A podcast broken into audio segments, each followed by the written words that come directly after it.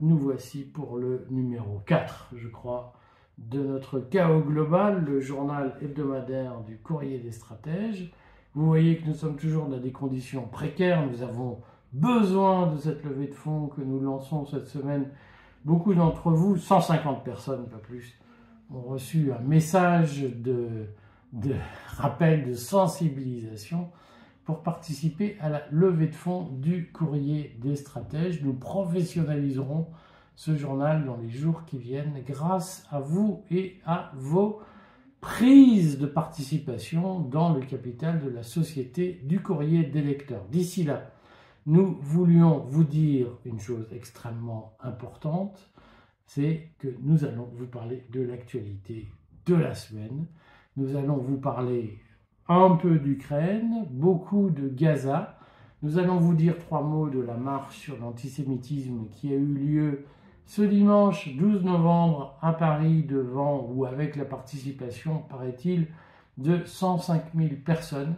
Nous allons dire quelques mots de la loi sur l'immigration et nous vous ferons une présentation très rapide, puisqu'il nous manque toujours un peu de temps, de la situation budgétaire française qui découle peu ou prou de la situation budgétaire américaine avec quelques infos du jour que vous pourrez suivre bien entendu plus profondément, plus en détail sur le courrier des stratèges. N'oubliez pas de vous abonner au courrier des stratèges, le courrier des stratèges.fr.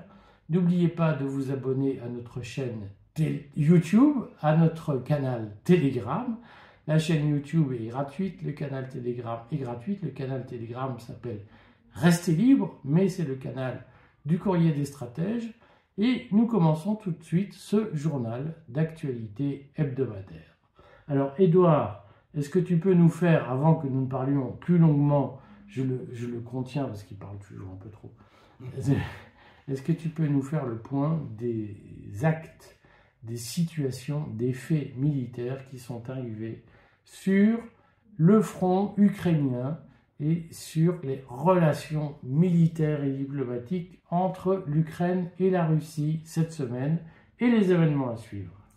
Oui, Eric, en quelques mots, très simplement. D'abord, on a une situation sur le front où il y a une petite poussée ukrainienne qui, qui dure depuis à peu près trois semaines sur la rive gauche du Dniepr en face de Kherson les Russes bombardent avec l'artillerie, mais semblent laisser faire pour l'instant, inciter euh, les, Ukrainiens à accumuler du matériel à cet endroit. Certains experts disent c'est dangereux parce que euh, on n'est finalement pas si loin de la Crimée. Euh, d'autres disent c'est une façon d'essayer de détourner la Russie de la prise d'Avdeyevka. N'entrons pas dans, le détail de ces opérations au sens où l'impression générale sur l'ensemble de la ligne de front, c'est que si on laisse de côté ce qui se passe en face de Kherson, pour le reste, euh, la Russie a commencé doucement à euh, avancer euh, à Avdeyevka, qui est pratiquement encerclé, un, peu plus au, un peu plus au sud face à Zaporogier, le peu qui avait été pris par l'Ukraine lors de la contre-offensive est en train d'être repris par les Russes, et plus au nord, vers Kupiansk. Alors, je voudrais insister sur, en fait, le contexte diplomatique qui me paraît le plus important. À la fois, on voit beaucoup de journaux occidentaux, de médias qui disent euh, il va falloir euh, négocier, et en même temps, les politiques, pour l'instant, disent oui, oui, comme, comme Scholz, le chancelier allemand. Les politiques disent oui, oui, on va négocier, mais quand la Russie se sera retirée. Donc, on voit bien que pour l'instant, ça n'avance pas. Et même si euh, les États-Unis auraient besoin d'une négociation pour euh, être soulagés sur ce front-là, de manière à pouvoir se consacrer à Gaza, dont on va reparler, pour l'instant, il ne semble pas que la négociation soit mûre, d'autant plus que Zelensky, on l'avait dit la semaine dernière, a annulé les élections présidentielles, ou en tout cas les a reportées. Elles devaient avoir lieu en mars. Donc, pour l'instant, euh, je ne vois pas de négociations s'engager. Certains disent la guerre va vite s'arrêter. Oui, si les armes euh, occidentales cessent d'être livrées sur le papier, ça s'arrête vite. Sauf que euh, si les Ukrainiens ne sont pas prêts à négocier, les Russes vont continuer la guerre. Euh, Est-ce que ça signifie, Edouard, qu'il y a une défaite militaire prévisible pour l'Ukraine dans les semaines à venir? Si l'on veut, la défaite militaire, elle est déjà là. Euh, les Américains commencent à lancer des chiffres sur les pertes ukrainiennes qui sont en retrait par rapport aux chiffres réels, mais on avoue déjà au moins 100 000 morts et euh, le double de blessés. Euh, ça veut dire que les choses commencent à, sortir. La contre-offensive, la fameuse contre-offensive a été un échec. hein. Je rappelle qu'elle avait commencé début juin, qu'elle devait permettre à l'Ukraine de reprendre tout le sud du territoire conquis par la Russie et, de menacer la Crimée, voire de reprendre la Crimée. Au bout de quelques mois, ça n'est pas le cas. Et il y a d'autre part, ce sur quoi les Ukrainiens attiré l'attention il y a quelques semaines, une accumulation de troupes euh, dans la région de Kupiansk et euh, un peu plus au nord. Est-ce que ça veut dire que c'est là qu'il y aurait une contre-offensive euh, russe dans quelques semaines? En fait, la guerre pourrait s'arrêter tout de suite. Ça serait d'ailleurs l'intérêt des Ukrainiens puisque les Russes n'ont pas conquis l'ensemble des territoires qu'ils veulent annexer, qui ont fait l'objet de référendums il y a un peu plus d'un an. Euh, mais euh, pour l'instant, les Ukrainiens ne veulent pas négocier, donc euh, les Russes n'ont pas de raison d'accélérer le rythme de la campagne. Donc on peut penser que la guerre va durer encore quelques mois dans tous les cas. Au moins jusqu'à la réélection ou l'élection de Donald Trump. On va suivre ça, comme d'habitude, euh, de façon hebdomadaire, mais vous avez tous compris qu'il y a une urgence qui s'est greffée sur euh, l'actualité ukrainienne, qui est l'actualité palestinienne, israélo-palestinienne, avec euh, une semaine qui finalement a été chargée entre un discours de Hassan Nasrallah, la poursuite des événements, des bombardements, et notamment des bombardements ciblant des populations civiles à Gaza, et le Conseil de guerre hier israélien qui a euh, longuement discuté de l'utilité d'étendre le conflit au sud Liban ou pas, avec euh, des événements extérieurs dont nous avons parlé. Militairement, quelle est la situation à Gaza, Édouard, aujourd'hui? D'après ce qu'on peut comprendre, parce qu'il y a, on le répète, il y a de la propagande des deux côtés, mais il y a un certain nombre de canaux Telegram ou autres euh, sites qui font du travail sérieux. D'après ce qu'on peut comprendre, les Israéliens progressent doucement, en particulier, ils auraient coupé le nord de Gaza du sud.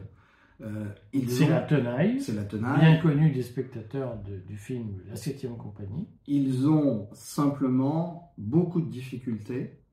Ils perdent des hommes. Euh, L'armée israélienne annonce les pertes de sous-officiers et d'officiers. Mais donc, on peut supposer qu'il y a des pertes aussi de simples soldats. Euh, et euh, d'autre part, on doit être euh, sainement sceptique quand on entend que les Israéliens ont déjà pénétré dans des tunnels du Hamas ou d'autres groupes palestiniens. Il est très vraisemblable qu'ils ont identifié des sorties de tunnels, ils ont identifié aussi des stocks d'armes, roquettes ou autres. En revanche, l'idée qu'ils aient pu y pénétrer sans connaître de lourdes pertes est peu probable. Et puis, euh, sans être cynique, on remarque qu'il n'est toujours pas question des otages. Euh, on ne sait pas où ils sont euh, pour On l'instant. en a libéré une. Voilà. Et, mais C'est pas mal. ça, ça- ça veut dire, ça veut sur dire 250. ça veut dire, euh, premièrement, que pour le gouvernement israélien, visiblement, ça n'est pas la priorité. Et deuxièmement, ça veut dire que pour l'instant, euh, les ravisseurs, appelons-les comme ça, à savoir le, le Hamas et ses alliés euh, combattants palestiniens, n'ont pas, pour l'instant, n'ont pas, été- n'ont pas été découverts. On ne sait pas, on ne sait pas où ils se cachent. on rappelle, excuse-moi, je te Oui. coupe, mais on rappelle que les tunnels, on estime, parce que personne, au fond, n'a de cartographie du. C'est un peu comme le métro parisien. Il n'y a pas de cartographie des tunnels. euh, euh, le métro parisien en 1938. Il n'y a pas de cartographie des tunnels du Hamas. On estime qu'ils sont quand même situés plutôt à 70 mètres sous terre, avec des niveaux différents. Donc c'est une vraie ville souterraine euh, qu'il est assez difficile de repérer, d'envahir, d'occuper. Alors, je vais faire une comparaison qui ne va pas me faire des amis, mais rappelons-nous Ah que Paris C'est pas ton genre. que, que Paris, pendant la guerre, euh, les résistants utilisaient les caves, les réseaux de caves. le métro, c'était un peu plus accessible pour, pour l'armée allemande. Et, donc là, on peut on peut comprendre ce que veut dire des tunnels qui ne sont pas cartographiés, où il n'y a pas de métro qui passe, et qui sont effectivement creusés un peu plus profondément. Alors ça, c'est ce qui se passe à Gaza. On va peut-être expliquer la configuration générale. La configuration générale, c'est qu'il y a en fait deux groupes de pays. Il y a l'Iran, la Syrie, le Liban, euh, qui euh, au fond, euh, et le Yémen, il ne faut pas oublier le Yémen, qui sont au fond très favorables à un soutien à 100% du Hamas, eux ils disent de la résistance palestinienne. Et puis il y a un groupe de pays arabes ou musulmans euh, modérés, euh, qui, eux, euh, souhaitent ne pas complètement compromettre leur relation avec l'État d'Israël, qui s'était améliorée ces dernières années, voire les accords d'Abraham, par exemple, mais évidemment qui vont être de plus en plus sous la pression de leur propre population. Pour l'instant, ce qu'on peut dire, c'est qu'il y a visiblement une forme de coordination légère entre yéménites euh, irakiens opposants euh, aux, Occidentaux, Hezbollah, pour aller vite, ce sont les trois groupes principaux, et qui régulièrement tirent soit sur des objectifs israéliens, soit sur, des, euh, sur de la présence militaire américaine, en particulier en Syrie et en Irak. Et les, cela crée une atmosphère de grande incertitude pour l'armée israélienne qui ne sait pas euh, s'il va y avoir une intensification, une escalade, ou bien si, si ça va rester de simples escarments. Cependant, il semble bien que le Hezbollah, de manière très concertée, fasse monter la pression. Il y a eu un nouveau discours de euh, Nasrallah, le chef du, Hezbollah, euh, samedi, samedi 11 novembre, et il y a l'annonce, effectivement, il y a eu l'annonce de frappes plus importantes, ces frappes, d'ailleurs, qui sont venues dès la journée de samedi, hier, aujourd'hui. On a euh, environ euh, une frappe toutes les heures, ce qui effectivement est euh, véritablement énervant au sens étymologique pour le commandement de l'armée israélienne, parce que d'abord on ne sait pas où ça va tomber, et ensuite ça vient de tous les côtés, et ça n'est pas, ça n'est pas prévisible, et en même temps ça n'est pas une guerre à outrance.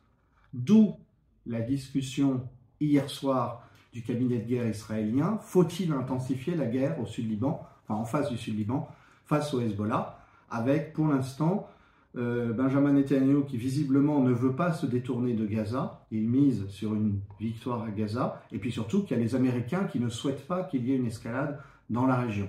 Le reste du cabinet de guerre israélien, d'après les informations qui ont filtré, en particulier dans la presse israélienne, serait lui très partisan d'une escalade au, Sud-Liban.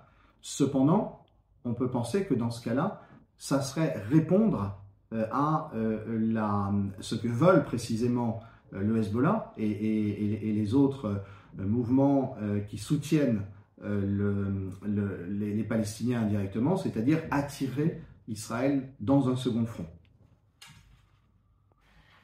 Concrètement, Edouard, est-ce que ça signifie que euh, aujourd'hui personne ne tient le gouvernement israélien et que le gouvernement israélien est seul à la manœuvre pour décider d'une extension du conflit au Liban, d'un massacre de la population palestinienne Est-ce qu'il y a des contrepoids à la situation?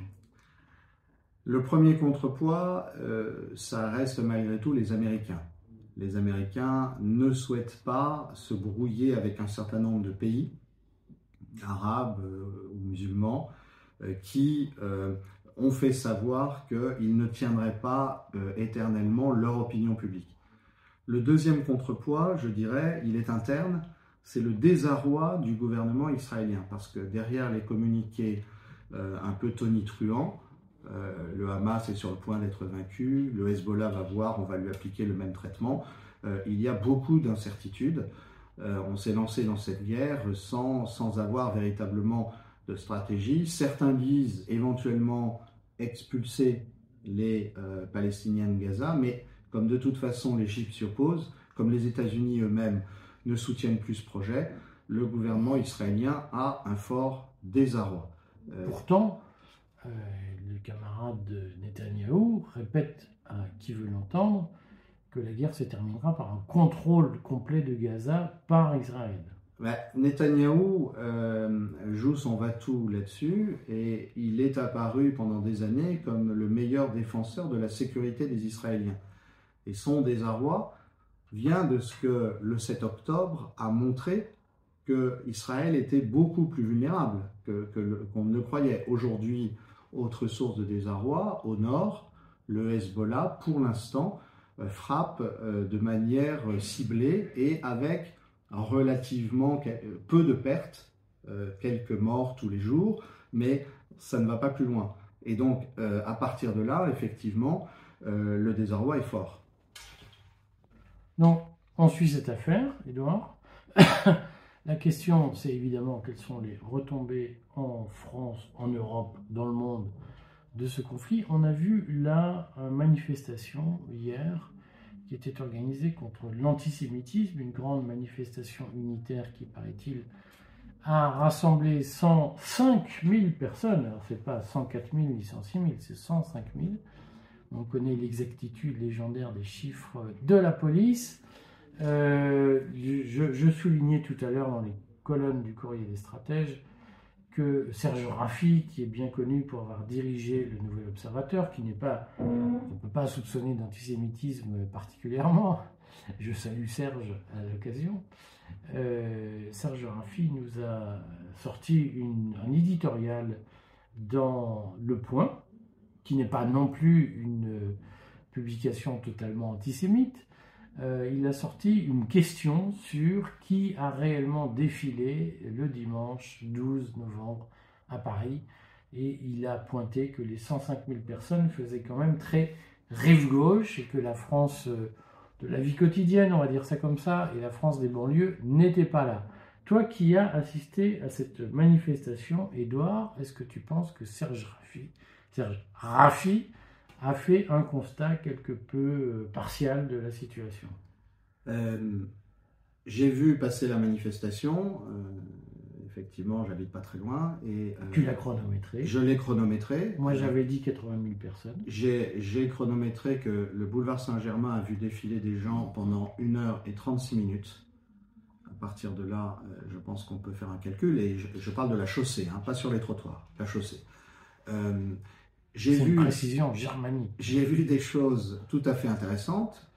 Euh, et en particulier, euh, euh, j'ai observé qu'il y avait des applaudissements au balcon, aux fenêtres, d'une foule qui ressemblait beaucoup aux gens qui applaudissaient. C'était effectivement, je, je, dirais, sans être inutilement polémique, c'est la France qui vote Macron qui a défilé. Alors que Macron n'était pas là. Alors que Macron n'était pas là. Euh, il a beaucoup hésité, hein, parce que là, je peux témoigner aussi de ce que j'ai vu.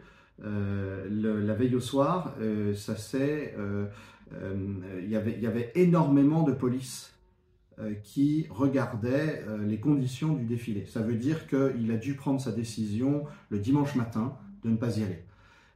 et cette, cette France de cette France de, Macron, je dirais cette France d'électeurs de Macron, j'ai remarqué aussi qu'en tout cas dans la première partie du cortège, c'était plutôt âgé en moyenne. Euh, alors, ça c'est, je, fais une description euh, purement neutre, objective, hein. et effectivement, cette France-là, plutôt tranquille, il y avait relativement peu de drapeaux israéliens, c'était surtout des drapeaux français. Euh, il y avait euh, régulièrement, enfin régulièrement, sporadiquement, ça serait plus exact, des Marseillaises qui étaient entonnées. Euh, et puis de temps en temps, il y avait des applaudissements déclenchés au balcon ou déclenchés par la foule pour remercier le fait qu'au balcon, on ait une pancarte favorable à la manifestation. moi, le chiffre ne m'étonne pas, 100 000, un peu plus, un peu moins. Euh, ça n'était pas un raz de marée, c'était, je pense, l'expression sincère euh, d'une certaine France euh, qui, effectivement... À laquelle tu n'appartiens pas, visiblement. Alors, sociologiquement, j'y appartiens.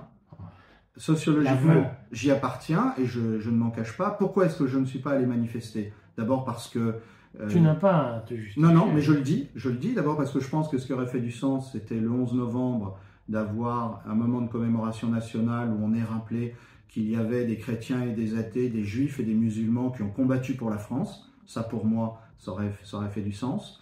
Euh, et euh, d'autre part, parce que je considère qu'en ce moment, une manifestation de ce type, c'est jeter de l'huile sur le feu alors que nous avons besoin de paix civile.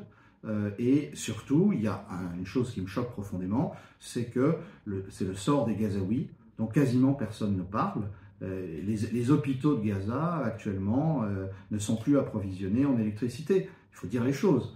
Et donc pour moi, c'est la priorité des priorités. S'il y a une manifestation pour un cessez-le-feu à Gaza, j'y vais tout de suite.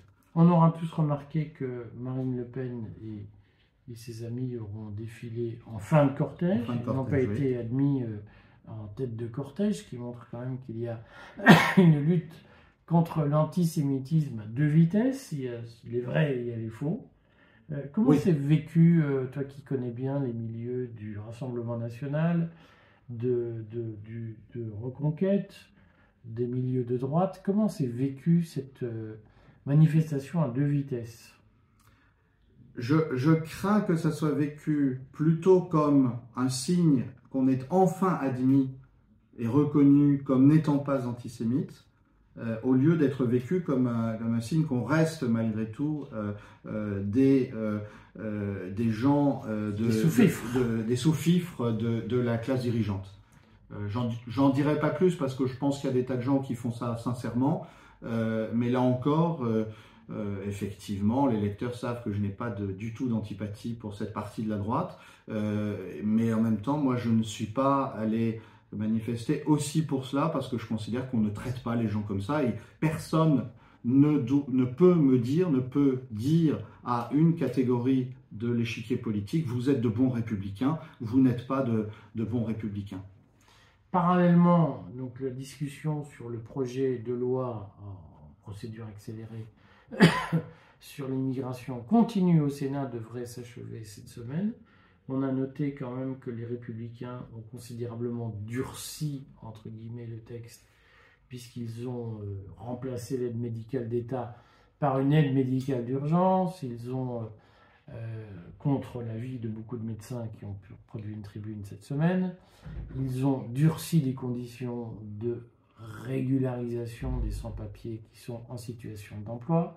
Ils ont pris un certain nombre de positions finalement assez dures. Euh, il est question que le groupe macroniste à l'Assemblée nationale détricote tout ce qui a été fait au Sénat pour revenir à un texte de base.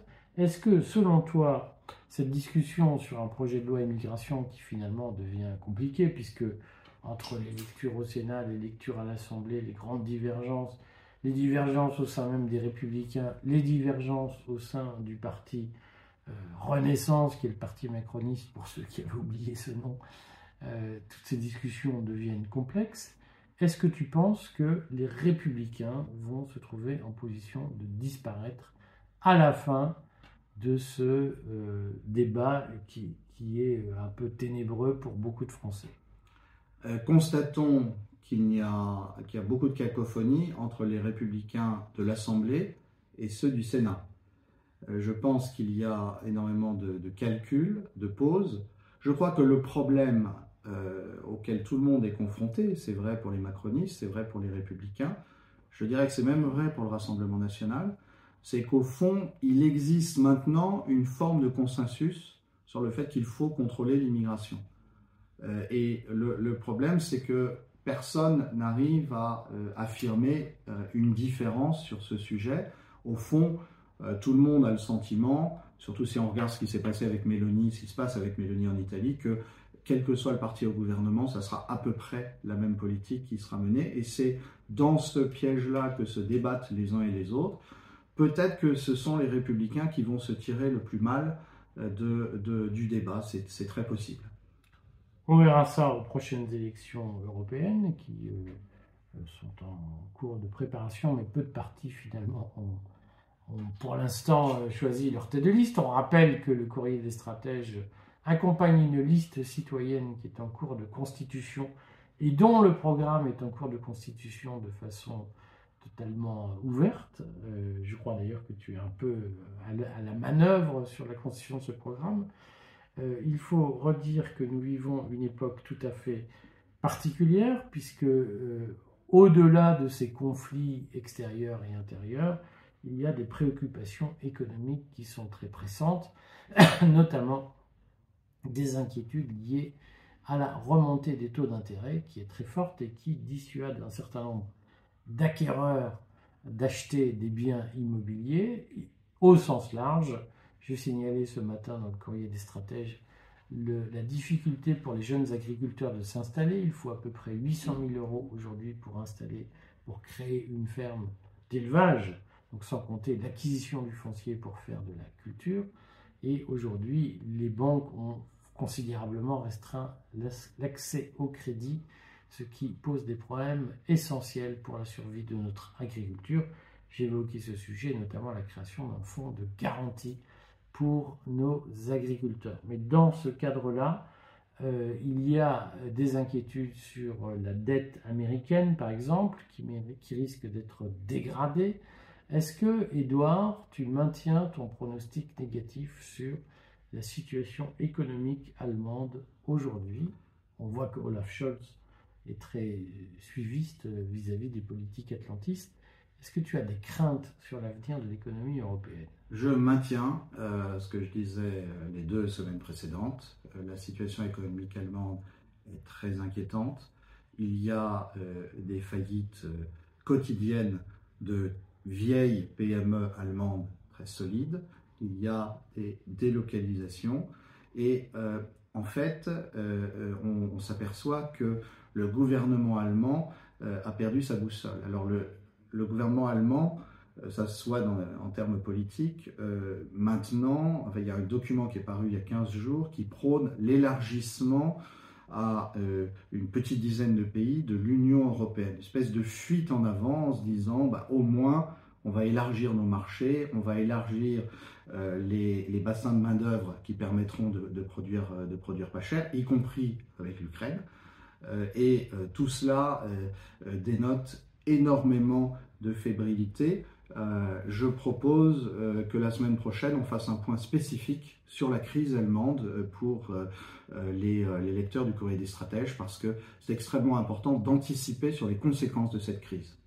Alors donc, on vous reprécise que nous avons pas mal parlé d'actualité économique cette semaine. Suivez le courrier des stratèges, autant les brèves qui sont gratuites que les articles parfois très sélectifs sur le patrimoine y compris les, vidéos que nous faisons sur la chaîne Patrimoine du courrier des stratèges qui euh, obéit à, un système un peu particulier, mais suivez notre chaîne YouTube si vous n'êtes pas encore abonné et la chaîne Patrimoine sur YouTube qui vous donne des conseils pour vous positionner. D'ici là, retenez un point essentiel, c'est que la France va devoir faire face à la question des taux d'intérêt pour ses emprunts D'ici à 2027, ces taux d'intérêt ne cessent d'augmenter.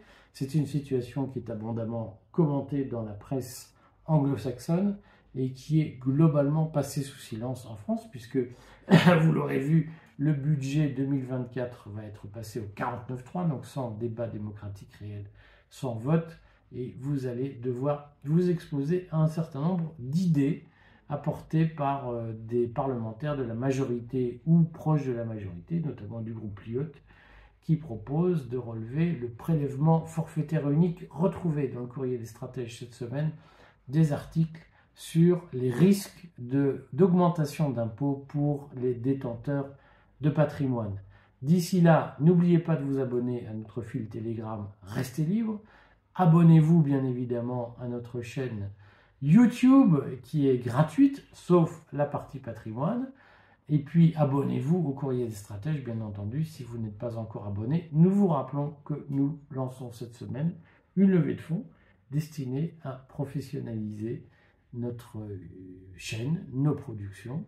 Et puis on aimerait bien à les féminiser, à la féminiser en recrutant une euh, présentatrice, animatrice, collaboratrice de talents qui permettraient de sortir un peu du côté euh, vieux scrogneux que nous incarnons. Edouard sans... Non, il n'aime pas que je Si, j'aime bien, j'aime bien au contraire un vieux scrogneux. Euh, ah. mais c'est vrai que ça. Un peu Muppet Show. Ça, ça, voilà, c'est ce que j'allais dire. les vieux du Muppet Show. Ça fait un peu les vieux du Muppet Show, donc euh, le charme peut s'épuiser un jour. À la semaine prochaine, mes amis. Et puis n'oubliez pas, évidemment, notre émission religieuse du vendredi dans le scrogneux. Ça aussi, on fait bien. À bientôt.